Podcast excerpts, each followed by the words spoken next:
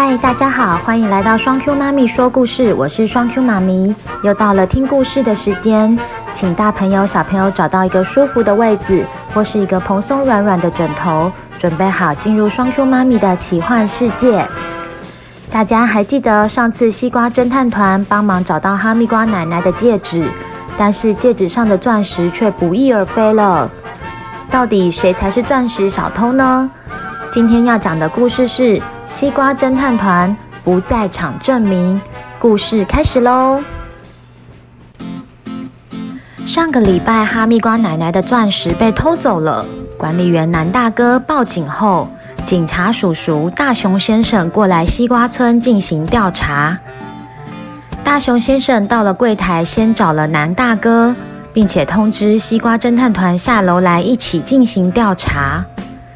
大熊先生说：“哎，小南呐，我接到通报，说哈密瓜奶奶戒指上的钻石不见了，是怎么回事啊？你们怎么发现钻石不见的啊？”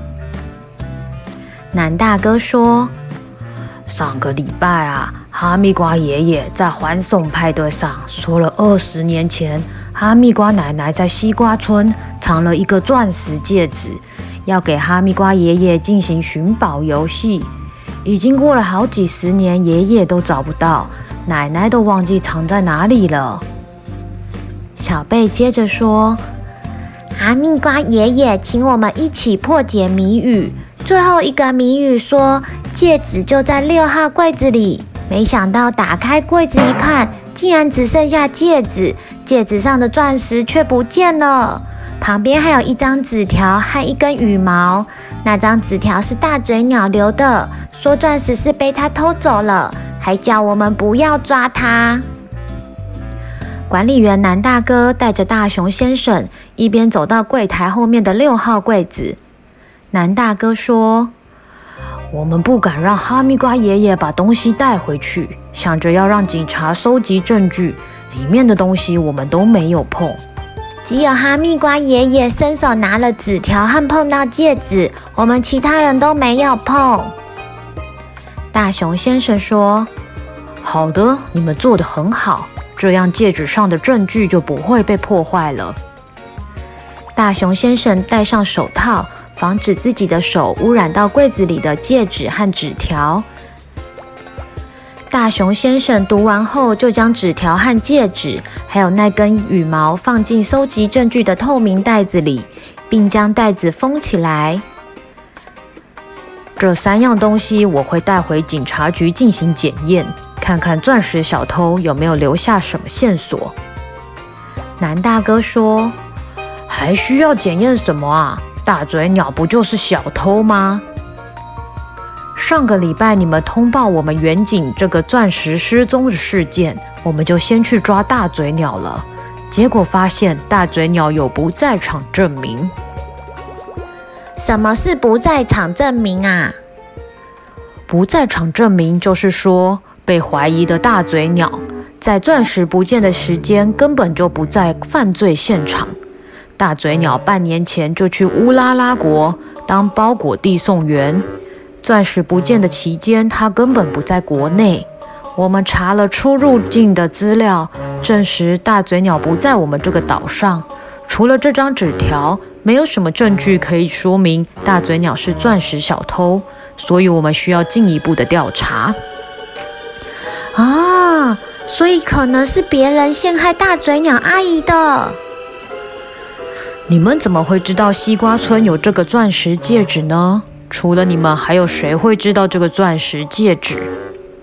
南大哥说：“我是在欢送派对上听哈密瓜爷爷讲，才知道西瓜村藏着这个钻石戒指。当天欢送派对上有谁听到了呢？我想想哈，那天哈密瓜爷爷在说这件事的时候已经很晚了，大部分的邻居都回家了。”只剩下我、奇异果奶奶、搬家公司的河马先生和我们社区主委苹果奶奶。那西瓜侦探团是怎么知道的呢？我们是听清洁阿姨美美说的。嗯，那清洁阿姨是怎么知道的呢？可能是听我说的吧。美美最近也要准备结婚了，正在筹备婚礼。听到哈密瓜爷爷奶奶结婚派对上做戒指寻宝游戏这么浪漫的事，她真的很羡慕啊。大熊先生说：“这么说来，我得再去问问看那天派对上的三个人——河马先生、奇异果奶奶还有苹果奶奶，有没有把这件事告诉别人？目前看起来，除了西瓜侦探团之外，总共有五个人知道这件事情。你们社区有监视器吗？”南大哥说：“有，在这里哦。”大家跟着南大哥走到柜台后面。南大哥打开监视器的电脑主机画面，要将监视器画面调阅出来。哎，奇怪，怎么上个礼拜到昨天，监视器画面都被删除了？电脑坏掉了吗？好奇怪啊！我昨天早上用的时候都还好好的呢。大熊先生问：“是被别人删除了吗？”昨天还有，所以昨天下午到今天上午这段时间，除了你之外，还有别人可以接近这台电脑吗？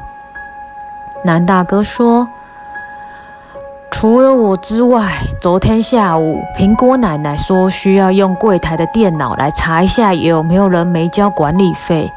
美美昨天傍晚也有来柜台后面打扫啊。”还有昨天奶奶啊，那个奇异果奶奶哈，说家里的网络坏掉了，因为我忙着处理邮件，请奇异果奶奶自己来柜台后面设定网络。大熊先生说：“看起来只有河马先生昨天下午没有来过这边。我明天下午请电脑专家过来一趟，看看可不可以修复监视器画面。”西瓜侦探团，你们当天在寻找谜底的时候，有没有觉得哪里有可疑的地方呢？熊熊说：“哦，我没有觉得可疑的地方。不过小可那个时候是不是觉得哪里奇怪啊？”小可说：“我当时觉得奇怪的是，为什么纸条上面写着是大嘴鸟阿姨偷的？”大嘴鸟阿姨是怎么知道西瓜村有钻石戒指呢？而且里面还留着一根羽毛。一般来说，偷东西的人应该不会光明正大的告诉别人自己就是犯人吧？大嘴鸟不仅留下纸条，还留下自己的羽毛，真的很奇怪呢。毛毛说：“哦，这该不会就是想要陷害大嘴鸟阿姨吧？”大嘴鸟阿姨真的好可怜，上次来我们西瓜村外送早餐，还被奇异果奶奶关到储藏室。风那么大，掉了一堆羽毛，我们好不容易把它救出来，现在又被怀疑是钻石小偷。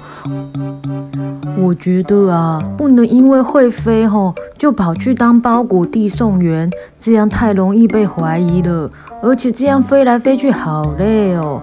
啊，其实我是很羡慕大嘴鸟阿姨会飞，飞得高高的，应该很好玩。可是这样出门，翅膀都不能休息。毛毛，等等呐，你又讲到哪里去了啊？我也觉得很奇怪，如果大嘴鸟阿姨都在国外，表示她是被陷害的，那柜子里的羽毛就是钻石小偷放进去的。那有谁可以拿到大嘴鸟阿姨的羽毛呢？大熊先生说：“嗯，这个问题很好，你们说到了一个很重要的线索。”大熊先生在笔记本上写下了两个关键的线索：调查重点一，有谁可以拿到大嘴鸟阿姨的羽毛呢？调查重点二，是谁删除了监视器画面？警察大熊先生和管理员南大哥、西瓜侦探团做完笔录之后，觉得应该要逐步调查拜访目前有嫌疑的人，分别是搬家工人河马先生、奇异果奶奶、苹果奶奶，还有清洁阿姨美美。小贝说：“警察叔叔，我们想要一起参与调查，可以让我们一起去吗？大熊先生说：“你们真的帮了很多忙。如果想要一起参与调查，我想请你们回家取得你爸爸妈妈的同意。另外，在进行调查的期间，请你们不要将调查过程中发生的事情告诉别人哦。”小贝说：“嗯。”我们我们一定不会告诉别人的。哦，太好了！我要回去跟爸爸妈妈说，请他们同意让我们一起去进行调查。故事结束喽。看起来大嘴鸟在钻石不见的期间根本不在国内，正在乌拉拉国工作，所以大嘴鸟有不在场证明。